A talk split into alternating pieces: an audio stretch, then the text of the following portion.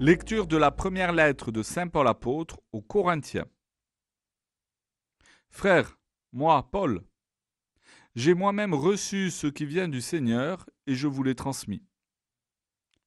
La nuit où il était livré, le Seigneur Jésus prit du pain, puis ayant rendu grâce, il le rompit et dit Ceci est mon corps qui est pour vous. Faites cela en mémoire de moi. Après le repas, il fit de même avec la coupe en disant Cette coupe est la nouvelle alliance en mon sang. Chaque fois que vous en boirez, faites cela en mémoire de moi. Ainsi donc, chaque fois que vous mangez ce pain et que vous buvez cette coupe, vous proclamez la mort du Seigneur jusqu'à ce qu'il vienne.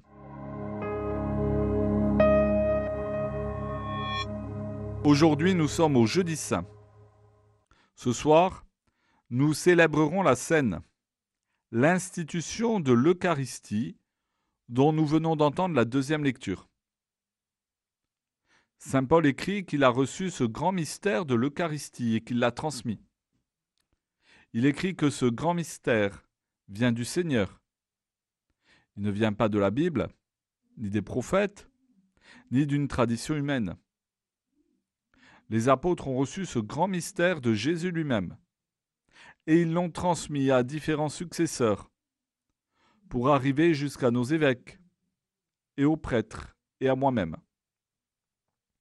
Ce mystère de l'Eucharistie nous rattache à notre Seigneur Jésus-Christ lui-même par la plus ancienne tradition, c'est-à-dire par la succession apostolique. Ce mystère nous donne Jésus lui-même. À chaque messe, Jésus vient nous rencontrer.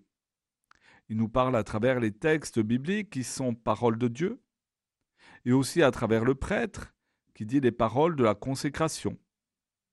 Il nous donne sa vie dans le saint sacrifice de la messe. Il nous donne son corps comme nourriture et son sang comme boisson, sous les espèces du pain et du vin. C'est le même Jésus que nous rencontrons dans nos messes et celui qui a célébré la scène avec les apôtres. Lors de la scène, Jésus vit de manière anticipée la passion du vendredi saint, la résurrection de Pâques, l'ascension et la Pentecôte. L'Eucharistie nous relie directement à Jésus et à tous ceux qui célèbrent la messe en communion avec le successeur de Pierre, le pape. Après les paroles de la consécration, nous disons l'anamnèse, annoncée ainsi par exemple. Il est grand le mystère de la foi. Ce grand mystère de la foi qu'est l'Eucharistie contient l'action de grâce, la louange, la demande et la réparation de nos péchés. Il contient toute la foi de l'Église et Dieu lui-même. Il contient toutes les prières que nous faisons Seigneur si nous les lui offrons.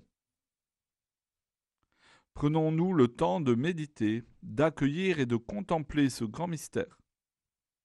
Prenons-nous le temps de l'adorer dans le Saint-Sacrement. Prenons-nous le temps de connaître et d'aimer notre Seigneur Jésus-Christ.